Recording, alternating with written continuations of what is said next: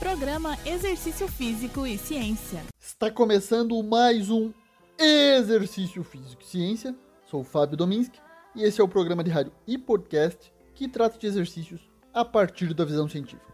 Seguimos com nossa série especial de musculação com foco em hipertrofia aqui no Exercício Físico e Ciência. Hoje com a segunda variável na prescrição de treinamento, a frequência. Inicialmente, é importante conceituar a frequência no contexto da musculação.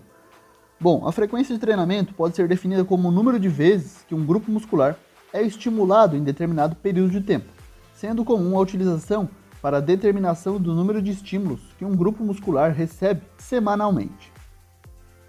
Como variável de treinamento, é considerada muito importante, pois ajuda a mediar o volume total que um indivíduo consegue estimular determinado grupo muscular, atenuando a fadiga exacerbada em apenas uma sessão de treinamento. Fatores neuromusculares limitam quanto volume pode ser incorporado em uma única sessão de treinamento. Além de um determinado limite, a qualidade do treinamento começa a se degradar. A relação da frequência com o ciclo de supercompensação é evidente, pois todo estímulo que se dá aos músculos necessita de uma dose adequada de tensão mecânica e tempo para o corpo se recuperar do estímulo e logo supercompensá-lo, ocorrendo evolução na aptidão física do indivíduo. Nesse caso, o nosso foco é no componente de composição corporal pela hipertrofia, o aumento do tamanho da célula muscular. A frequência depende de outros determinantes, como intensidade, volume, metas do aluno, estado geral de saúde, participação prévia em treinamento e resposta ao treinamento. Quanto maiores volume e intensidade do exercício, mais tempo necessário entre as sessões para que haja recuperação dos efeitos temporariamente fatigantes do exercício. Uma causa comum de declínio no desempenho decorrente de treinamento excessivo é a frequência excessiva, e conseguimos ver isso facilmente na prática, em que indivíduos têm repouso inadequado e fadiga progressiva, isso no caso da hipertrofia. São fatores negativos e que explicam a falta de resultado em muitos casos. Talvez quando o aluno está determinado para a hipertrofia, pode ser que ele treine demais e descanse de menos. Lembrando que nas recomendações gerais para a saúde, o Colégio Americano de Medicina do Esporte recomenda duas sessões semanais de treinamento de força envolvendo os principais grupos musculares, com pelo menos uma série por grupo, de 8 a 12 repetições, com um total de 8 a 10 exercícios. Importantes evidências recentes mostram que a frequência semanal de treinamento parece não influenciar tanto na hipertrofia muscular quando o volume é equacionado, ou seja, independente de quantas vezes o indivíduo treinar por semana, o mais importante parece ser o volume total semanal. Sarik e colaboradores, em 2019, demonstraram um detrimento dos ganhos em frequência muito alta. Foram analisadas as frequências de treinamento de 3 e 6 vezes por semana por grupo muscular durante 6 semanas, em grupo de 27 jovens treinados. Os que realizaram 3 vezes por semana tiveram maior hipertrofia para os músculos flexores do cotovelo em relação aos que treinaram seis vezes por semana.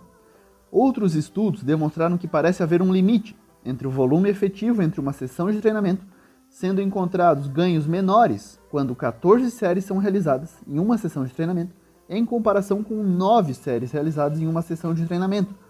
Também foram encontrados indícios de que 16 séries geram maior hipertrofia muscular quando o volume é dividido em duas sessões, do que quando é realizado em somente uma sessão de musculação.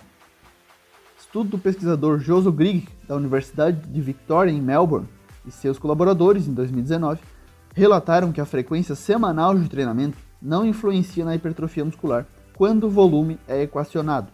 Essa revisão sistemática analisou 25 estudos que compararam diferentes frequências de treinamento. Schofield et al. 2019 também realizaram uma revisão sistemática que demonstrou resultados similares. Outros três recentes estudos, publicados em 2019, também corroboram com estes achados. Em comparação, considerando treinar uma vez por semana com três vezes por semana, Schofield et al. em 2015 encontraram que o grupo de alta frequência semanal apresentou maior hipertrofia muscular comparado ao grupo de baixa frequência semanal. Mesmo com o volume semanal equacionado, a frequência de três vezes na semana por grupo muscular obteve maiores resultados na hipertrofia em relação ao grupo que treinou apenas uma vez na semana. Esse estudo foi feito com 19 homens jovens durando 8 semanas e houve diferença em todos os grupos musculares, vasto lateral, flexores do cotovelo e nos extensores do cotovelo. Dados de estudos recentes sugerem que o treinamento de alta frequência pode ser aplicado em indivíduos avançados e bem treinados, contanto que o volume total seja similar ao utilizado em um treino de menor frequência.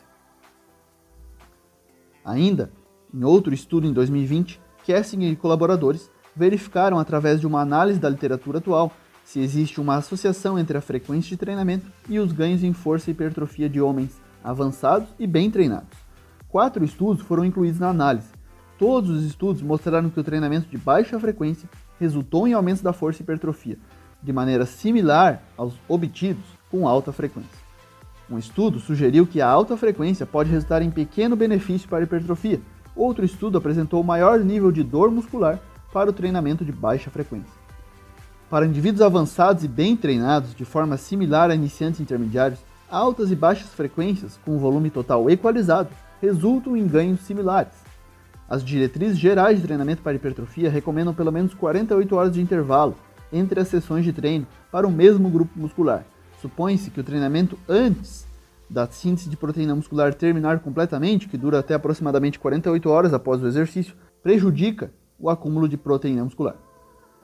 Dessa forma, a variação da frequência e distribuição do volume ao longo da semana em programas full body, rotinas split ou divididas, pode ser mais um recurso para a variação de estímulos e quebra dos platôs de treinamento.